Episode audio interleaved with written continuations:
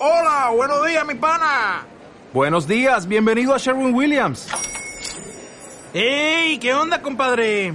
¿Qué onda? Ya tengo lista la pintura que ordenaste en el ProPlus app. Con más de 6.000 representantes en nuestras tiendas listos para atenderte en tu idioma y beneficios para contratistas que encontrarás en aliadopro.com. En Sherwin Williams somos el aliado del PRO. Bienvenido y bienvenida al podcast para autopublicados, un podcast para aquellos que sueñan con vivir de la escritura. Yo soy Vivian Gabasa, fundadora de Legends Founders y especialista en marketing para autopublicados.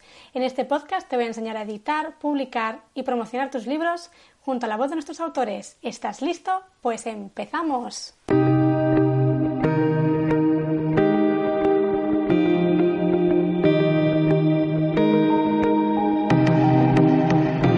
Ya estamos otra semanita aquí y bueno, hoy te vengo con un tema que me encanta, que es la construcción o creación de personajes. Hoy vamos a hablar, bueno, mejor dicho, hoy nos lo va a contar Jordi Catalán, que es el invitado de hoy.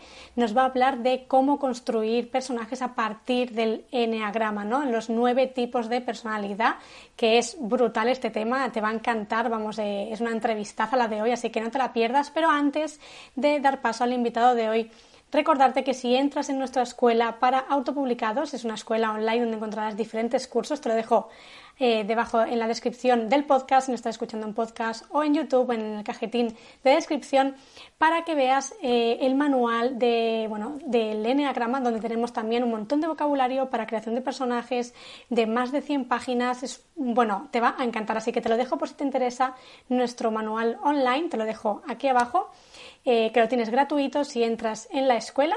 Y sin más dilación, en el episodio de hoy traigo como invitado a Jordi Catalán, que es escritor de tres, novelas ya eh, publicadas hasta el día de hoy y una en camino. Y bueno, una de las más famosas o de, la que de las que vamos a hablar hoy es Anómala, que es eh, bueno, su última novela publicada, que es un thriller. Y bueno, vamos a ver en este, en este episodio, vamos a hablar de la creación de personajes, del enneagrama, de qué consta, cuáles son las virtudes de un tipo de personalidad y los defectos, cómo podemos trabajar esta evolución en la construcción de los personajes, pueden evolucionar de forma positiva o también de forma negativa. Todo esto y además también tips de promoción de cómo ha ido él y cómo ha conseguido sobre todo 370 eh, reseñas, más de 370 reseñas a día de hoy en Amazon de su último libro. Todos estos tips, todos estos eh, bueno, consejos y experiencia, que nos alimentamos de experiencias y vivencias aquí en el podcast que nos encanta en el episodio de hoy. Así que vamos allá. Bienvenido Jordi al podcast para autopublicados. Muchas gracias por venir. Muchas gracias a ti, Vivian. Es todo un placer, la verdad. Qué guay tenerte aquí. Bueno, hoy vamos a hablar de un tema muy interesante, que es el tema de la creación de personajes en Enneagrama, que estoy, bueno, eh, impaciente de escucharte porque me interesa mucho este tema. Pero bueno, como siempre, eh, te va a tocar presentarte porque siempre les hago un poco la jugarreta a los que venís al podcast, me desentiendo. Y eh, bueno, para los que todavía no te, te conocen, para los oyentes del podcast, ¿quién es Jordi Catalán? Pues soy un barcelonés, nacido en el 76, casi en los 70, en Barcelona y me trasladé a Sabadell, un poco por trabajo también, monté un negocio familiar con mis hermanos y me vine al Valle, muy cerquita de Barcelona, pero bueno, aquí una, ciudad muy grande, muy, muy competente y está cerquita de, la gran urbe, ¿no? Y por lo demás, pues soy un aficionado a la música, soy músico ahora mismo en paro por culpa del COVID, pero la verdad es que lo llevo también muy en la sangre y me gusta estar activo en bandas y hacer conciertos. Y esto de la escritura, pues nació hace cinco o seis años. Me dije un día, pues voy a publicar. Y mira, aquí con casi cuatro libros ya, que no, ni me lo creo. Como si nada, ¿no? Voy a publicar un día y de repente te encuentras con casi cuatro libros. Es que es una barbaridad. Bueno, hablaremos sobre todo del, tienes eh, casi cuatro libros, hablaremos sobre todo de este último que has publicado, que es Anómala, que quiero que nos cuentes un poquito, sobre todo para los que no conocen, de qué trata. Háblanos un poquito qué va a encontrar el lector.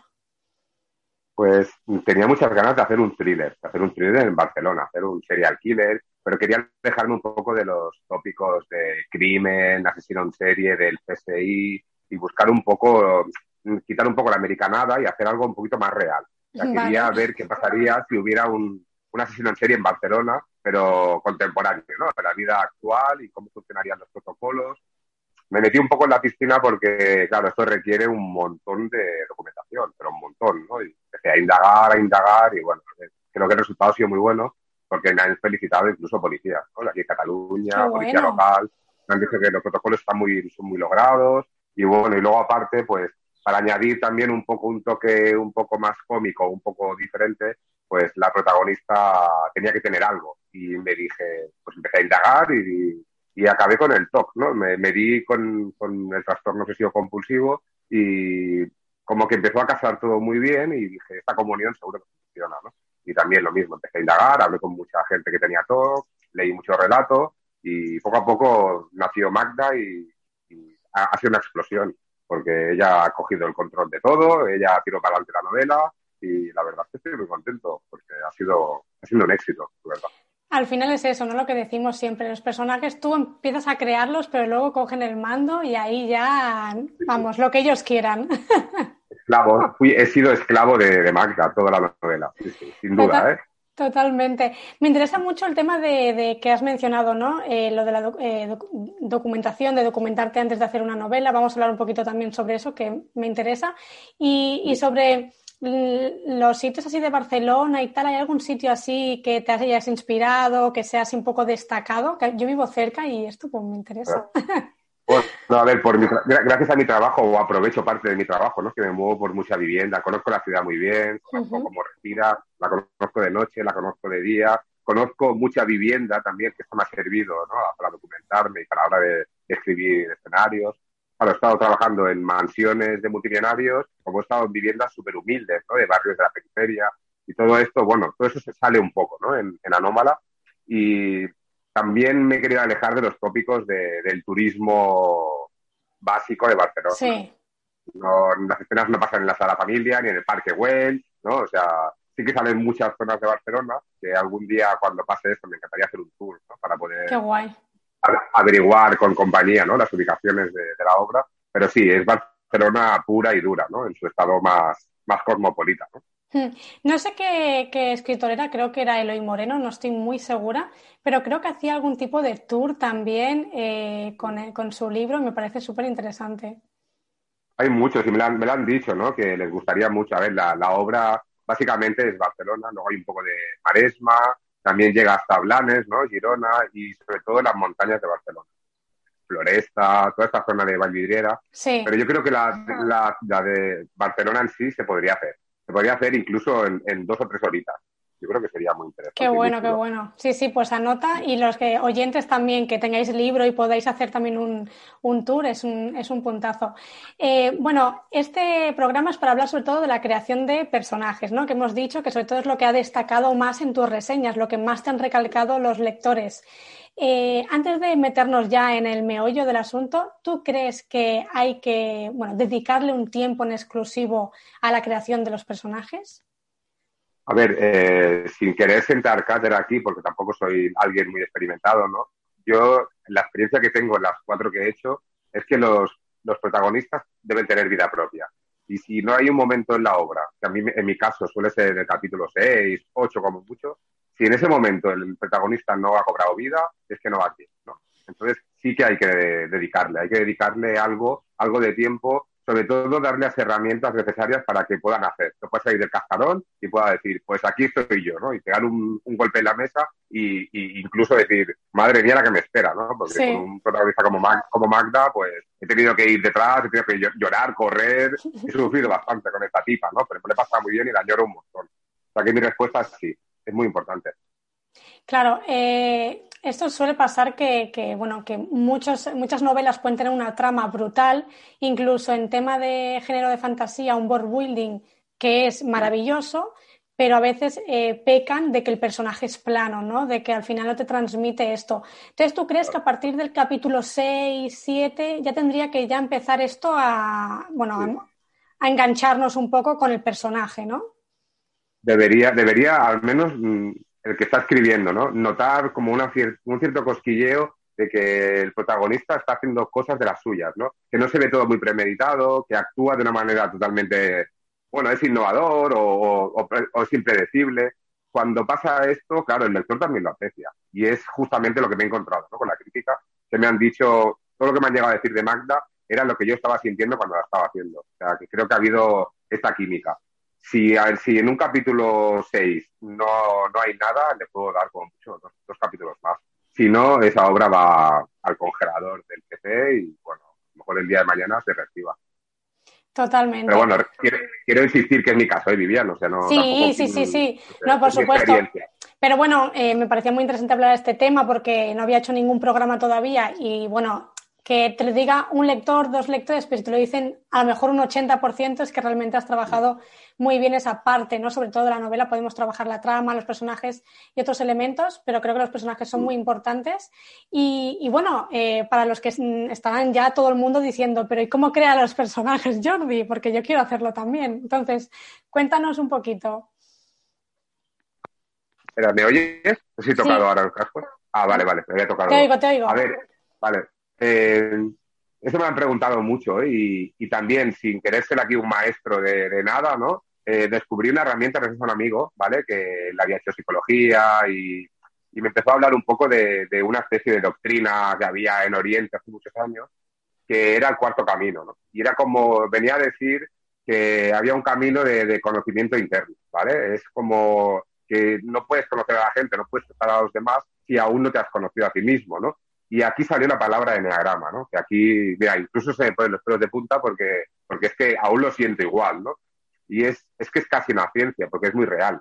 No me gusta encasillar a la gente en, en ¿vale? o ponerle matrícula, pero está muy, muy estudiado de que tenemos o estamos en, en uno de los nueve grupos, ¿vale? Esto es una, es, es una ciencia y, y a partir de aquí empiezas a trabajar un poco cómo funciona este, este simbolito, esta estrella de nueve puntas, y te das cuenta que estás ubicado en alguna de estas puntas. Entonces, ¿qué pasa? Que si lo trabajas para, para hacer, crear un personaje, eh, tú puedes decir, vale, mi protagonista puede ser eh, más simpático, menos simpático, puede ser empático, puede ser eh, una persona muy apocada, reservado. Vale, ¿cómo actuaría una persona reservada en frente de un conflicto? Si te lo inventas al azar, seguramente mucha gente no empatizará. No empatizará porque un tipo 5 actúa de la misma manera siempre, ¿vale? Siempre con, con, unos, con unos rasgos determinados, pero siempre irá por este camino, siempre, ¿no? Entonces dije, tengo que estudiar esto, tengo que estudiar esto y él me pasó un montón de libros, empecé a leer y topé con un psicólogo catalán que se llama Paul Javier Seca, y yo lo recomiendo, Brutal. lo recomiendo un montón. Brutal, ya sé quién es. es, es el que mejor explica esto, ¿no? Y yo me he leído libros, he visto mucho vídeo de él y me he quedado con, no he profundizado demasiado, ¿vale? Me he quedado con, con lo necesario para poder crear personajes y creo que es una maravilla. Borja Vilaseca no tiene un libro muy famoso que es con una, una interfaz en la portada. Ahora no recuerdo cómo. Tiene varios del, del eneagrama, los eneatipos, tiene, tiene varios, varios libros. Pero bueno, en YouTube, con un repasito, yo creo que aparte de, consejo de escritor, ¿no? O podría decir un consejo de persona a persona. Está muy bien saber quién eres y saber qué herida y saber qué es lo que te pasa por dentro, porque todos, a todos nos pasa algo, ¿no? Y, está muy bien, porque luego de cara al, al demás, a la relación, pues te, va genial. Y esto pues se refleja ¿eh? en los libros. Totalmente. Bueno, e incluso es lo que dices tú, si le hacemos al azar es muy difícil luego que, que el lector empatice porque a lo mejor nosotros no tenemos esa personalidad, pero queremos que ese personaje la tenga. Entonces, eh, para los que nunca han oído hablar del eneagrama, eh, consta de nueve personalidades para que se ubiquen un poco. ¿Y qué nueve personalidades podríamos encontrar así, si te las sabes de memoria? Sí, para que, para que hagamos más o menos un, dibujo mental, ¿vale? Hay que imaginarse una estrella de nueve puntas, ¿vale? Que pones eneagrama en el Google y te sale, ¿no? Y, ¿vale? O sea, lo que están como entreconectadas entre sí. Empezaría a las 12 del reloj como el 9 y a partir de aquí va bajando, ¿no? El 1, 2, 3, 4, 5, 6 y llega hasta el 8. ¿Vale? La parte de arriba, la parte norte, que sería el 8, el 9 y el 1, ¿vale? Esto es para resumirlo por triadas, para que no sea tan complicado de entender, ¿vale? Son tres grupos que están diferenciados entre los que son como más mentales, ¿no? Los que, los que son más metódicos, los que las normas hay que cumplirlas, ¿no? Son los grupos 8, 9 y 1, ¿no? La parte derecha es el 2, 3, 4, que son los emocionales. y luego el 5, 6, 7. Y luego están los que son como más, más intelectuales, ¿no? Los que están. Tienen que documentarse mucho, eh, son más apagados, ¿no? Son más reservados. Entonces, una vez conociendo esto, tú ya puedes decir, mi, mi protagonista es muy extrovertido. Pues ya descartas automáticamente los que son racionales y los que son intelectuales. Te quedas con los emocionales. Puede, podría ser un 2, un 3 o un 4, ¿no? Entonces, ¿qué rasgos tiene, por ejemplo, el 2? Empezamos, empezamos en, el, en la triada emocional, ¿no? El 2 es aquella persona que siempre ayuda a los demás, siempre, ¿vale? Desde la parte buena del corazón, por decirlo de alguna manera, siempre está ayudando, siempre es la persona, siempre es el amigo fiel que te va a ayudar siempre, está en todos tus problemas, está en la mudanza, está para llevarte al hospital, al médico, es el ayudador, ¿no? Pero ¿qué le pasa al ayudador cuando se descentra? Porque todos nos descentramos, ¿no? Cuando se enfada. Sale el orgullo y sobre todo sale el reproche, ¿no? De yo te, yo te ayudé, yo te ayudé, yo te ayudé en la mudanza, ¿no? Acuérdate de mí. Esta gente lo único que está pidiendo a gritos es que les quieras por lo que hacen, ¿no? O sea, se creen que van a sentirse más queridos por eh, aquello que hacen, ¿no? Yo te ayudo, así tú me das las gracias y me siento como que mi ego está más tranquilo, ¿no? Ese es el 2, ¿vale? Por ejemplo, Magda, mi, protagonista es un 2. Yo tenía muy claro que necesitaba una persona que fuera muy ayudadora, ¿no? Con los demás, que necesitara o tuviera la obligación de ayudar al prójimo. Sabía que era un 2, ¿no? A través de esta herramienta. ¿Qué le pasan a los dos? Lo que te digo, a buenas son muy buenos, ¿no? Como que ayudan a los demás, pero a malas, entre comillas, eh, son como orgullosos. Son, sí, les sale este orgullo de... Hmm. del reproche, ¿no? Entonces, claro, ya sabes que cualquier persona eh, que sea dos, cuando se enfade va a ser orgullosa. Y es que es, de matemática, ¿eh? No, no, no va a entrar en cólera, porque sí, ¿no? Porque es que es de matemática esta personalidad. Bueno, continúa un poquito la parte emocional, el 3, ¿no? El 3 es aquella persona que necesita reconocerse a través de los demás, ¿no? Es el, hago esto para que tú me digas a mí que bien lo he hecho, ¿no? O sea, el aplauso, el reconocimiento porque no me reconozco, ¿no? Yo, yo estoy un poco en este grupo, ¿eh? Luego ya te explicaré que hay un poco de variedades y tal. Son personas que, que les cuesta muy poco hacer cosas, son grandes, son capaces de hacer lo que sea, son muy emprendedores, capaces de conseguir el éxito porque creen en algo y van a por ello, ¿no? Esto cuando están medio, medio bien de, de la cogotera, ¿no? pero cuando se descentran, ¿no? Aquí sale un poco la vanidad. Sale un poco, claro, si te das cuenta, estamos hablando como de pecados capitales, ¿no? Que va un poco relacionado, va un poco relacionado, ¿no? Hay siete pecados capitales, pero el enagrama dice que no son siete, que son nueve, ¿vale? Y ahora, ahora lo explicaré. Le sale la vanidad, le sale el, se alimenta tanto el ego, ¿no? Que al final, como que, uff, es que soy el mejor, es que, ¿sabes?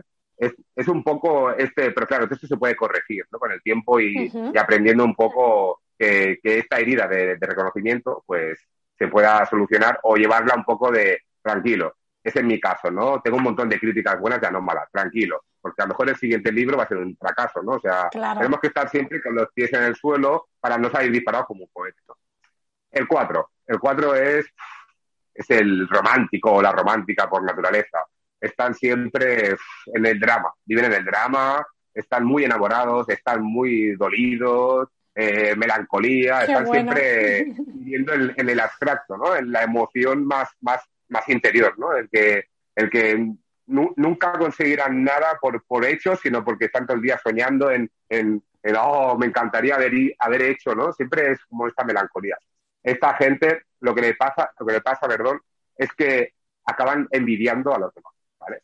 Su pecado es un poco la envidia, porque nunca conseguirán lo que quieren, porque están siempre anhelando, siempre te encantaría, pero no actúan, ¿no? O sea, tienen ahí, la herida suya es esta, es que no, como no actúo, no consigo nada y te envidio a ti, que tú lo has conseguido y yo no sé cómo lo has conseguido. Pues, ¿qué le pasa a un cuatro? Pues le pasa eso precisamente. Un cuatro es, puede ser una persona magnífica en ese sentido, puede ser el, el mayor enamoramiento de tu vida, ¿no? Porque es una persona que lo lleva, es romántico, romántico a muerte, ¿no? Y, pero claro, luego, luego tiene esta envidia ahí. Luego tela. Luego nos vamos ya, ahora aquí entramos en la parte más, como más, más intelectual. Son los, los que digo yo, los grandes cerebritos, los que leen un montón, se tienen que informar muy bien de todo antes de hablar, ¿no? Son personas un poquito no tan apocadas, ¿no? Como los de arriba del todo, que esta gente son bastante suyos, ¿no? Bastante cerrados, pero sí que necesitan la seguridad en las cosas para actuar. Si no hay seguridad, no actúo. ¿Qué pasa con esto con el 6? Que si no actúo me convierto en un cobarde, ¿vale? Claro. Como me da miedo hacerlo porque no sé si me va a salir bien y tengo miedo a que mi ego me diga, estás equivocado, pues automáticamente tengo miedo y me quedo como no actuaré nunca por miedo. No da el paso, sin, embargo, no da el paso, pero son muy, son muy cerebrales. En la parte buena del 6 es que, bueno, es que es capaz de, de, bueno, estábamos en el 5, ¿no? Perdona, no sé si me he sí, ya en el 5, en el 5 creo. La parte, la parte buena del 5 es que se meten en algo y se hacen expertos en la materia, ¿vale? O sea, son ese, aquel experto en farmacia, aquel experto en, en astronomía, el, es experto solo en una cosa, porque ahí se alimenta su ego de... Pero bueno, eso se, lo que hace es que se aíslen de la sociedad. Cuando es una persona un poco aislada, ¿no? Que te está observando, en un grupito siempre hay alguno de estos, ¿no? De estas, que están ahí como más callados y tal. No hablo porque tengo miedo a que me juzguen, ¿no? Esto suele ser un poco, un poco el 5. Y lo que le pasa al 5, aquí tengo la gráfica, es que puede acabar siendo esta, esta reserva, lo puede, lo puede hacer como, como más avaricioso, ¿vale? Esta avaricia, ¿no? De, todo es mío, no comparto por miedo, ¿vale? Es lo que me hace estar ahí encerrado en mi mundo. Hay gente que es así. Sí, hay mucha gente. Entonces, es muy bueno que, y no tiene nada malo, ¿eh? porque todos tenemos defectos. ¿no? En el diagrama es que todos tenemos, y luego verás que también se, se comunican entre ellos. ¿no? No, yo siempre he dicho que somos únicos en la especie, no, no podemos juzgar o, o meter a nadie en un, en un, mismo saco, ¿no? Pero que esto va muy bien, es una herramienta que va súper bien porque es que es, real, ¿eh? O sea, yo la he trabajado bastante y es muy real, ¿no? Entonces ya pasamos al 6. ¿El 6 qué le pasa? Que es súper encantador, es el, oh, la gente dice, hola, me encanta, me encanta esta personalidad, hostia, es, lo, acabo de conocer, aunque siempre está un paso atrás, ¿vale? Pero eh, es una carcasa, es una carcasa porque por dentro hay hay mucha herida, hay mucha inseguridad. Es, claro, es como eh, tengo una falsa carcasa para que me acepten, porque mi carcasa no, no gusta. Estas personas suelen ser, suelen ser, si no las, eh, las pillas a tiempo, pueden ser un, como un chasco, ¿no? De, ostras, no me imaginaba que fuera así, ¿no? Ostras, me ha, fallado porque yo, claro, yo lo conocí no era así, ¿no? Es como... Sí, te ha vendido como una careta que no es, claro. Es una, es una, careta que, que rápido se, se, le da la vuelta cuando coges confianza, ¿no? Entonces, claro, esto también hay que saber verlo como, como la otra parte, ¿no? De, bueno, es una protección que tienen, no hay que juzgar, ¿no? Y, y vamos a dejarle que se abra o que sea como es, ¿no? Pero claro, a primera vista es una pasada, ¿no? Es el chico o la chica que es encantador, es, ostras, que bien me lo he pasado con esta persona, pero te has pasado bien. No ha habido, no has cruzado más allá, no te ha explicado nada de su vida, no te ha explicado, no, no, no te ha abierto el canal, le cuesta mucho, ¿no? Son bastante, bastante suyos, ¿no? Nos vamos al 7. El 7 también es un poco como el 6, es muy, es muy entusiasta. Es, la vida es happy, es viajar, es aventura, es, están siempre haciendo mil cosas, ¿no? Están en mil batallas, pero nunca acaban ninguna, ¿vale?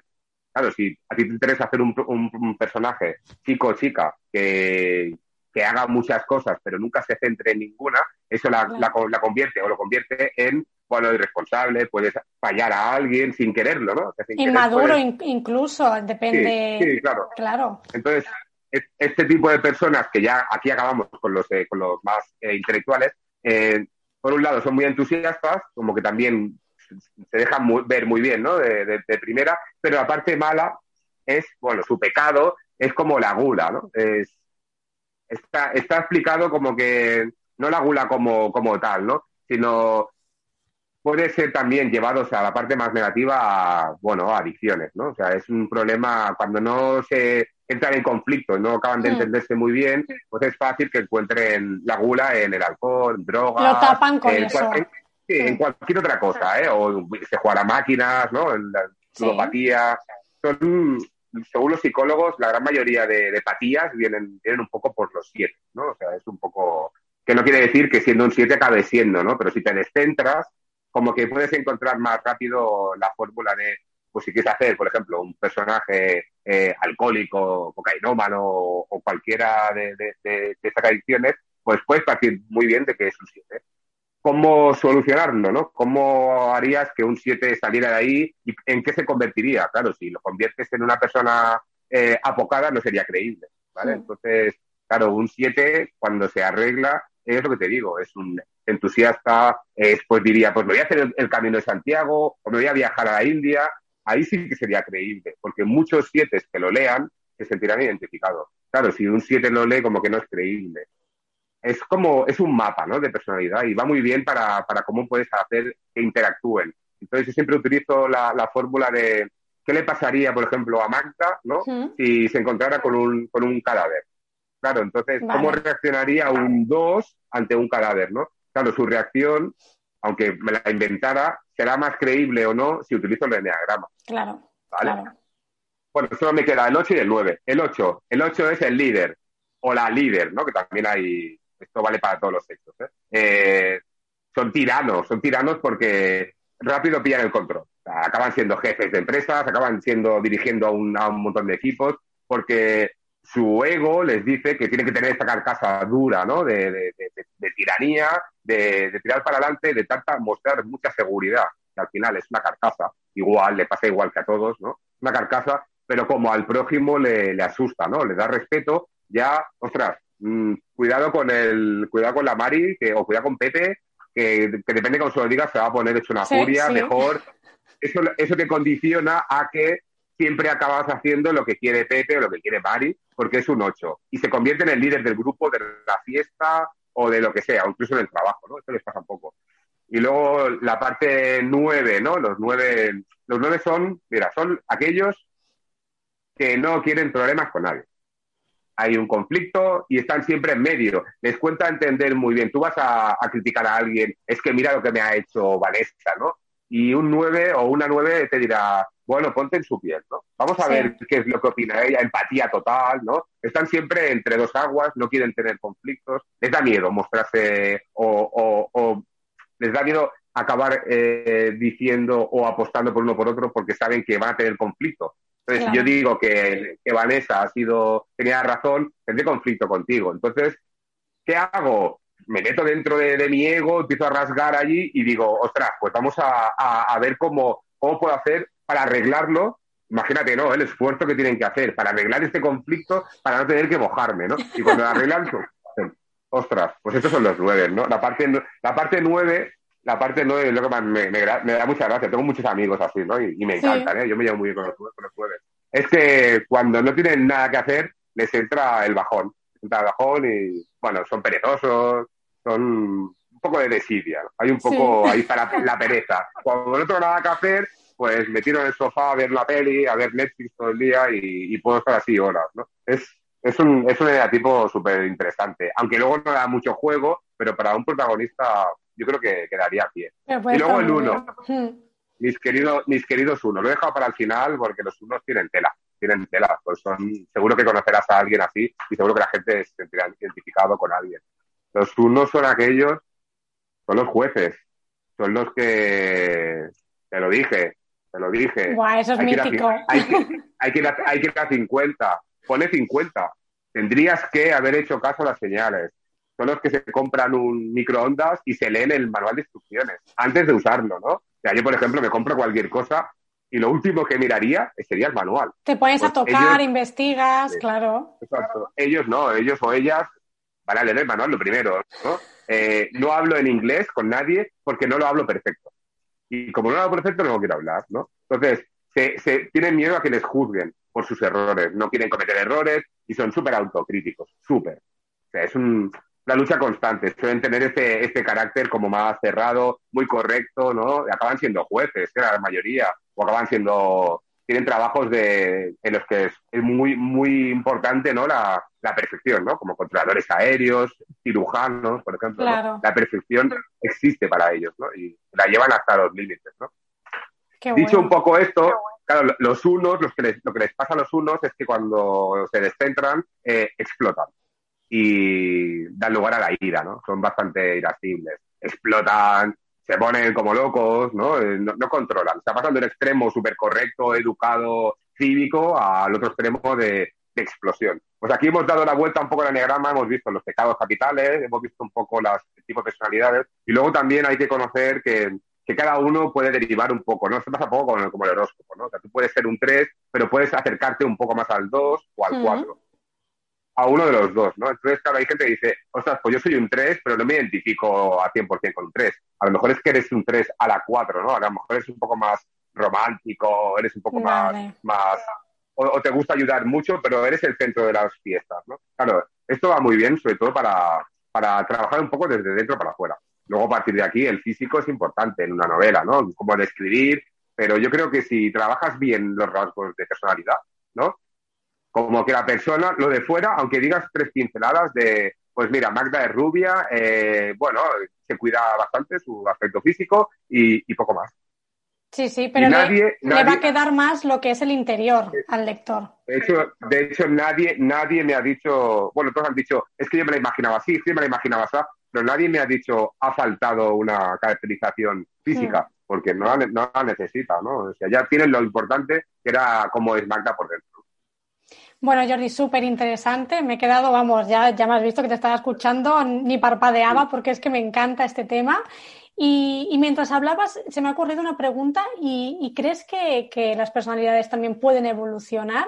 Es decir, si yo me lo invento, soy un 3, que ahora mismo no sé ni qué era, eh, yo en un futuro de aquí 10 años podría ser otro, otro tipo de, número, otro tipo de personalidad. No, yo creo que si tienes muy claro que eres un 3, eh, lo que sí que te puede pasar es que puedas conectar, ¿no? Porque es una estrella, los 3, por ejemplo, mira, los 3 conectan con el 9 cuando están sanos y cuando están un poco descentrados conectan con el, eh, no me acuerdo, con el 6. ¿Qué quiere decir esto? Que un 3 extrovertido o extrovertida eh, puede acabar siendo un poco en la parte buena del 9, que es conciliador, ¿no? Que es aquella persona que no quiere conflictos, ¿no? Puede ser un 3 que digas, bueno, ya como que me he cansado de enfrentarme, ¿no? Un 3 es muy impulsivo, ¿no? Es emocional. Eh, son explosivos, también son muy pasionales. Pues en la parte más sana, como que pueden decir, oye, no quiero tanto conflicto. Ya estoy cansado, ya he madurado, me conozco, no quiero explotar tanto, ¿no? Porque esta al final me pongo rojo como un tomate y, y no, no, pues me hago más conciliador. Claro, puedes evolucionar. Y en la parte mala puedes acabar teniendo miedo, ¿vale? O sea, te puedes conectar con el 6 que es la parte más miedosa, ¿no? De, ostras, no, y si no gusta, eso me pasa a mí, ¿no? Y si no gusta, ¿no? Y, si, hmm. y como te descuides, te acabas metiendo en un pozo del miedo, de la inseguridad, y dices, eh, cuidado, que soy un 3, pero me estoy yendo para el 6, ¿no? Para la parte más mala del 6. Pero yo creo que el que es 3 es 3 y el que es 8 es 8. Hay que averiguar qué neatipo eres y a partir de aquí trabajar y bueno, y, y puedes, sobre todo, puedes mejorar y quedarte con lo bueno de tu eneatipo y con lo bueno de tu punta, que a lo mejor deriva a un 9 a un 8. O sea, te quedas con cosas muy buenas y te puede hacer una personalidad súper chula.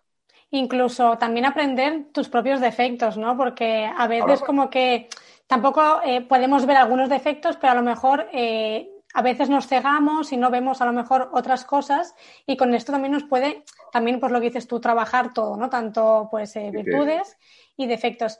Y otro tema que, creo que es interesante, porque yo creo que algunos escritores, incluso ya eh, desde tu perspectiva escritor y de lector, ¿tú crees que un personaje debe evolucionar sí o sí positivamente o, no? O, durante una novela luego puede evolucionar eh, negativamente? Bueno, yo pienso que, claro, como, como me ha pasado hasta ahora al menos, es que los protagonistas han cogido un poco de vida propia. Y yo les he dejado hacer bastante. Hay veces que me he cabreado mucho, ¿no? Sobre todo con la última, ¿no? Que, he trabajado los dos sexos, he trabajado chico-chica. Y, y, claro, hacían lo que querían y a mí me volvían loco. Pero, por ejemplo, con Magda la dejé de hacer. La dejé de hacer bastante. He intentado, tengo muy claro cuál es el guion, cómo va a ir la trama o cómo voy a llegar al final, pero la le dejo libertad y sí que evoluciona evoluciona y te das cuenta que hay veces que va mal y hay veces que va bien. Intento que sea lo más natural posible, porque es que si para mí es natural, yo entiendo que para el que lo lea también será natural. Totalmente. Eh, bueno, me gustaría que, bueno, así a grosso modo, eh, dieras algún tipo de consejo, uno o dos consejos, sobre todo para los que empiezan con su primera novela, bueno, y para los que ya tienen dos o tres también, pero sobre todo para estos eh, escritores ¿no? que acaban de empezar a la hora de crear personajes. Yo, sobre todo, lo que, lo que diría, ¿no? Lo que yo me digo a mí mismo es que cuando aparezca en escena, ¿no? Cuando tengas claro que en el capítulo 1 o en el 2 aparezca ya ese gran protagonista o esa gran protagonista, es que por las noches, que es lo que hago yo, es como que me la imagino y, me la estoy enfrente de él o de ella y, veo un poco como por dónde van los tiros o como, o como tonterías como cómo será su voz o, o cómo actuaría para tener un poco, para decirle a tus neuronas que hay una persona que es real en tu cabeza. Aunque sea ficción, al final hemos engañado, Cuando, cuando se escribe engañas al porque yo el luto que pasé con Magda, que para mí ha existido. Para mí, estoy ahora mismo, sé que la escribí yo hace un par de años, pero para mí ha existido esa chica. Entonces, claro, es difícil. Entonces hay una controversia un poco complicada de es mentira pero es verdad a la vez, ¿no? Entonces, yo les diría eso, que hablaran un poco con su protagonista antes de, escribir y, y, que le dieran un vistazo para averiguar en qué grupito está. Para ver, es muy fácil, ¿eh? O sea, saber si es emocional, es intelectual o es, o es más, más cuadrado, ¿no? Y a partir de aquí desarrollar. Ya está. Bueno, eh, yo creo que vas a ayudar a muchos escritores, sobre todo los que empiezan, porque es que al principio es súper caótico porque quieres como volcar todo y quieres que te salga perfecto los personajes, la trama, el diálogo y claro, al final no puedes abarcar a todo, ¿no? Entonces toda ayuda es buena y pasando al tema de la promoción, que siempre me gusta tocar en todas las entrevistas un poquito de tema de promoción, eh, bueno, yo creo que te ha ido súper bien por lo que he ido viendo. Ahora nos contarás eh, un poquito tú cómo lo has vivido. Pero eh, háblanos un poco sobre todo del tema de la promo, cómo la has llevado, qué has hecho o qué crees que estrategias has utilizado que te han ido bien. A ver, mm, no soy un experto en marketing ni nada, ¿no? Y he leído mucho tu blog y tal, y veo tus posts y, y aprendo un montón, ¿eh? Pero me dejé llevar un poco ¿eh? por la intuición. Eh, yo tuve la suerte que envié manuscrito a Penguin y a Planeta, a los dos le gustaron, luego Penguin como que se calentó un poquito más y al final no, no llegué a, publicar con ellos a nivel tradicional, pero me dijeron que me quedara por, por, el sello, que aprendiera un poco y sobre todo me dijeron una cosa que me ha tomado a pie la letra, me dijeron, haz mucho ruido. Y yo, yo creo que es lo que he hecho al final. Entonces, no hice ninguna estrategia, simplemente eh, dediqué X ejemplares para, para, colaborar, busqué muy bien con quién colaboraba, eh, ya conocía a Bustagrames de, de otro libro, y lo he centrado mucho. O sea, la inversión ha sido muy, muy, muy pequeña y, y la respuesta ha sido, yo creo que el boca a boca. Claro, eh, intentar estar en todo, ¿no? Intentar ayudar, no quedarme solo con el Bookstagrammer que tiene 20.000 seguidores, ¿no? Hay Bookstagramers de 300 seguidores que seguramente te van a llenar mucho más que, que otros que... Entonces, Em, no hay que diferenciar esto, ¿no? Y, sobre todo entender que estás colaborando, que eres un autor que estás colaborando con alguien que se va a leer tu libro y va a hacer un juicio a, su parecer. Y bueno, hay que seleccionar un poquito. Yo ya te digo, me he invertido muy poco y la verdad es que me ha ido muy bien. He hecho pues mucha lectura conjunta, libro viajero, entrevistas intento hacerlas todas las que me salen porque hay que estar aquí a pie de cañón. Y lo que te digo, me da igual los seguidores, no, no voy a mirar ostras, no tiene seguidores, me da igual, porque de, de una entrevista sale, sale algún contacto siempre, siempre, ¿no? Y no hay que decirle no a nada, ¿no? En, la promo. Totalmente. Además es lo que siempre digo, no esperes a que, a que la gente te diga, oye, ¿quieres venir al podcast? Oye, ¿quieres que hagamos una... No, o sea, es que sé tú mismo y, abre, claro, ábrete tú las puertas, ¿no? Eso me pasa en el grupo, ¿no? O sea, yo conozco, conozco varios autores que dicen, no, es que no vendo, ¿no? O es que no me dejan reseñas, ¿no? Si no haces nada, si no bajas al río y te mojas el culo, no vas a cazar, es que no vas a pescar, es que es así de... Claro, es que me han dicho, no, no funciona, ¿no? Mi, mi promo, o estoy pagando muchas campañas de Instagram o de Facebook y no funciona, ¿no? Bueno, es que al final, ni aunque pagaras por salir de la televisión, no, te garantiza. No yo creo que no te garantiza que aquello vaya a funcionar más. Simplemente lo van a hacer es que lo vea mucha gente. Y yo lo he comprobado por un grupo de Twitter o de Facebook. A lo mejor me han visto 300.000 personas y lo han comprado dos. Entonces, claro. o sea, mejor la calidad que la cantidad.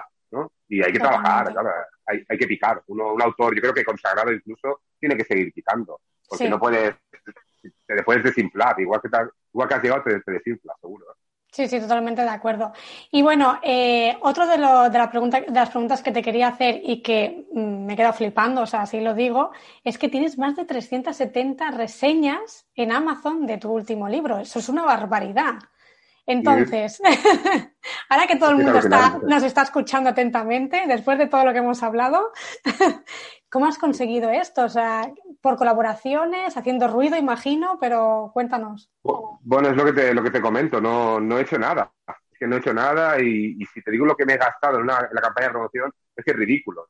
He hecho un par de colaboraciones de 20 euros y alguna, alguna, algún blog de 5 euros y habré dedicado como 20 ejemplares o 25, si me equivoco. O sea que me he gastado muy poco en esto. Yo creo que ha sido más eh, la actitud, ¿no? La actitud hmm. de, de, poder estar o de querer estar siempre ahí eh, de atender siempre a todo el mundo, pese a los seguidores que tenga, ¿no? no sin catalogar a, nadie. Y yo creo que también que ha sido un poco anómala, ¿no? Ha sido Magda. Yo creo que Magda ha gustado mucho. Y eso al final se ha corrido la voz Eh, hice un par de campañas gratuitas en Amazon que también, claro, hubo un día que se descargaron mil de golpe, en un día, ¿no? Y claro, la editorial dijo, ¿qué ha pasado aquí? ¿no? Estaba la gente esperando como ahí, como locos, para que fuera gratis, cuando, a ver, cuando vale 0,94. Tampoco es que sea pero, cara, ¿no? No, no, pero son así, o sea, esperan a que sea gratis. Pues ese, ese, pico, este pico de repente hizo que me entraran cinco reseñas diarias, ¿no? Y ya estoy en 382, creo. Y es que no para, ¿no? La gráfica de reseñas no para es alucinante. Y ya de venta, ¿no? De descarga hay un montón, de venta en papel también, más flojito, pero es que Dios ha entrado en una, en una dinámica que, creo que ha sido el boca a boca. Qué bueno. Para ir terminando, así sobre todo, eh, esto se lo preguntan muchos escritores, ¿cómo eh, contacto con bookstagramers? ¿En qué me tengo que fijar? Eh, ¿Cuál sería el idóneo? Todos estos tips básicos, ¿eh? Pero para que, bueno, pues se ubiquen un poco.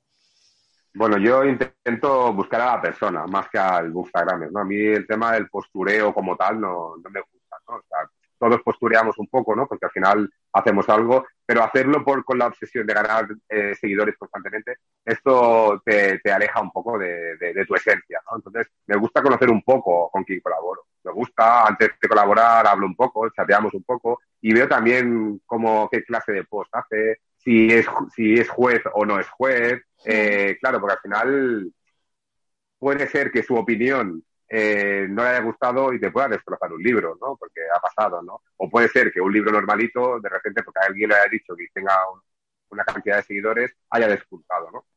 Al final puedes leer y, y, no hay una ciencia para esto, no hay un estudio. Y hay que tener cuidado también que, que no, no dar a todo el mundo, o al menos que pierdas un poco el tiempo en saber con quién estás colaborando, para ver si es una persona empática, si es una persona que lo hace de corazón, que, le, que tiene pasión por los libros, que entiende la diferencia de autor tradicional y autor autopublicado. Eso es muy importante, porque hay una diferencia abismal, ¿no? Ahí me, han, ahí me han llegado a decir, ostras, es que utilizas mucho adverbio, ostras, se encuentra una falta de ortografía, ostras, claro, hay que contar que cuando nos autopublicamos esto no lo tenemos. Las editoriales tradicionales esto es, vamos, y aún así te puedes encontrar algún gafapo, ¿no?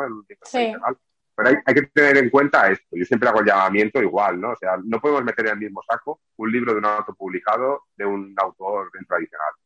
Por la calidad literaria, por el léxico, por, el, por la ortotipografía, por, por mil cosas, herramientas que no tenemos nosotros, que solo las conseguimos pagando una fortuna y que no, no podemos hacerlo, obviamente, ¿no? Ese es mi consejo.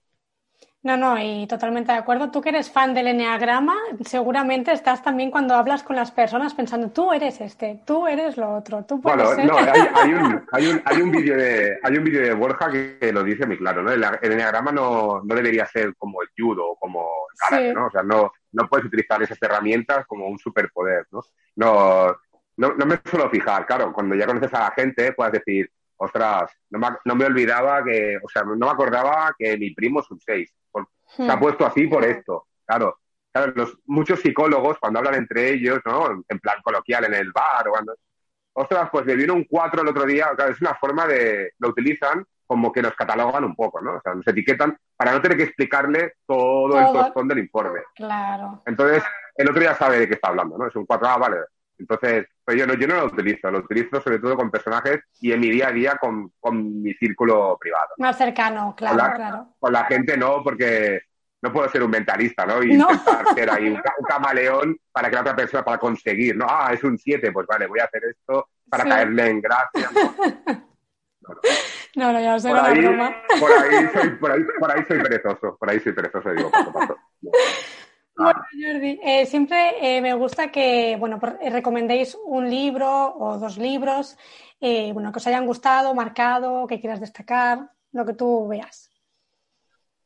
He leído bastante y soy fanático de Stephen King, de Dan Brown, así más, bueno, soy de Reverte, me gusta lo de Redondo, me gusta Matilda Sensi, pero yo diré el libro que más me ha marcado, ¿no? Es decir, el más antiguo fue El Quijote y el más modernito contemporáneo fue el 8 de Catherine Neville. Yo creo que el 8 debería ser una lectura obligada. Lo tengo en la estantería y no lo he leído. Pues Vivian tardas, tardas porque para mí es, yo creo que de los libros que me, me dijo, tienes que escribir algún día, ¿no? Y luego, a ver, ya los más saliendo un poco de los más comerciales, ¿no? Luego, como sugerencia, pues sí que haría llamamiento un poco a leer autopublicador, ¿vale? Porque yo me prometí colaborar con mis compañeros de editorial y estoy muy, muy, muy sorprendido con la calidad que hay ahí, ¿no? Entonces, cualquier libro de los que están últimamente haciendo ruido de caligrama va a ser un éxito seguro, seguro, ¿eh? porque es que va a gustar y va a sorprender. Hay mucha gente que dice, no, yo si no sale en los anuncios de la Casa del Libro no lo compro, ¿no? Cuidado con los autopublicados porque hay, hay mucho potencial. yo recomiendo ¿Quieres que mencionar alguno así en concreto de caligrama que quieras Ahora, me estoy, ahora me, estoy me estoy leyendo el libreto de mi compañera Alejandra, chilena, y me está gustando mucho, de una calidad magnífica. Pero bueno, La colina de los gatos, de Babaeza, Nido, de Nadia Climent, eh, es que hay, hay un montón. Eh, mi compañero Manel con muñecas de cartón, es que hay una calidad brutal, pero brutal, ¿no? No lo digo, no, lo digo de, para quedar en caer en gracia ni de, no, no, es, es una realidad. Hay, hay mucha calidad, pese a, pese a, que no tenemos las herramientas de tradicional. De caligrama, bueno, mm, han venido al podcast eh, Noela, Noela Lonche, Ah, y también vino eh, Marisa, eh, también de, Caligrama, que también escribe fantasía. O sea que aquí, vamos, dejaré todas las notas ahí en el programa para que, bueno, para todos los que nos están escuchando, eh, bueno, pues indaguen un poquito. Y, bueno, cuéntanos, ¿estás trabajando en algún nuevo proyecto? Entiendo que sí, porque ya nos has avanzado que sí. ¿Puedes hablarnos un poquito? Sí, hará cuestión de un mes o así finalicé, se llama El símbolo Malin eh, me he pasado un poco a pinceladas de romántica y es una pareja, es un chico-chica, pero con toques igual, con toques paranormal, un poco como una oda a la mujer, ¿no? He querido tratar un poco los temas estos que están tan actuales y que deberían ya como ir escampándose un poco, ¿no? Como es la violencia de género. Entonces, me apetecía mucho salir un poco de, lo que estoy, de mi zona de confort y, y, tocar el tema de la violencia de género, porque yo creo que ya va siendo hora que ya huele, ¿no? Todo esto y hace falta decir más verdades y que salga en todos los sitios y que haya más libros que podamos decirlo sin ningún tipo de, juicio, ni, ni tapujo ni nada. Y ahora está, lo estoy corrigiendo con mi compañera Inés, que estoy muy contento, la verdad, está quedando súper chulo. Y sí, va a llegar a tradicionales y lo publicaré donde, donde quieran que lo publique. Presentaré a concursos, yo quiero, mi, me gustaría que fuera en 2022, la verdad. A ver, bueno, vas, vas en buen camino, porque si ya vas corrigiendo y tal, yo creo que, vas a buen ritmo. Sí, ya, y muestras ya tienen muchas editoriales, o sea que como que ya está el proceso, si puede tardar entre seis, nueve meses, bueno, yo creo que en 2022 podría... Perfectamente, qué guay, pues me alegro mucho, a ver si tienes suerte y vamos, seguro que es como anómala. Y bueno, eh, como siempre, ¿dónde pueden encontrarte a ti, eh, a tus libros, todo esto? Cuéntanos. Pues mira, antes de nada voy a decir que mi primer libro eh, se descatalogó porque la editorial era muy pequeñita y no, no pudo superar el COVID. ¿no? Entonces, aquellas personas que me escriban en privados lo voy a regalar en digital. Aquí ya tiene mi primer libro en tres retales en, en, digital. La Rosa de Alfeti y Anómala están en cualquier... Bueno, la Rosa de Alfeti eh, creo que hay algún stock en alguna tienda, ¿vale? Porque con la otra editorial sí que había stock. Con la Anómala es más complicado porque es paint on demand. O sea, pides en cualquier tienda y lo puedes conseguir. Pero bueno, Casa del Libro, Snack, Corte Inglés, Amazon, la, puedes comprarla en cualquier portal digital, en papel o en ebook, ¿no? O sea, en Google no, aparecerá seguro. Perfecto. ¿Y de redes sociales te encontramos en Instagram sobre todo? Sí, Facebook, también tengo Facebook, tengo Twitter. Son las tres. Pero bueno, entrando en mi web, Jordi Catalán Escritor, ahí ya están todos los enlaces a los libros, a mis redes sociales. Yo lo dejaré todo igualmente como siempre, podéis eh, tenerlo, o sea, podéis mirarlo en las notas del programa.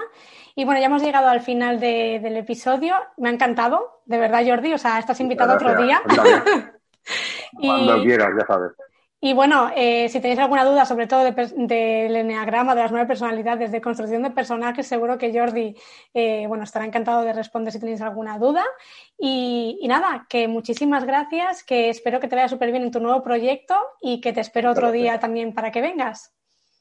Encantado, cuando quieras, ya lo sabes. Muchas gracias, Jordi. Un abrazo. Saludos a todos. Y hasta aquí el episodio de hoy. Espero que lo hayas disfrutado, que te haya encantado, porque de verdad ha sido fascinante escuchar a hablar a Jordi, sobre todo el tema de las nueve personalidades. Te recuerdo antes de irme que puedes conseguir nuestro ebook del Enneagrama, de un montón de vocabulario para escribir a tus personajes de más de 100 páginas. Eh, si te suscribes a nuestra escuela online para escritores autopublicados, donde encontrarás un montón de cursos de Instagram, cursos de MailChimp, de creación de comunidad y de muchos que bueno, próximamente va a ser de Analytics, pero también tenemos preparado pues tema de optimización el libro en Amazon, eh, tema de lanzamientos de libro y muchas cositas más. Así que no me enrollo más y como siempre nos vemos la semana que viene con un nuevo autor y un nuevo aprendizaje. Nos vemos.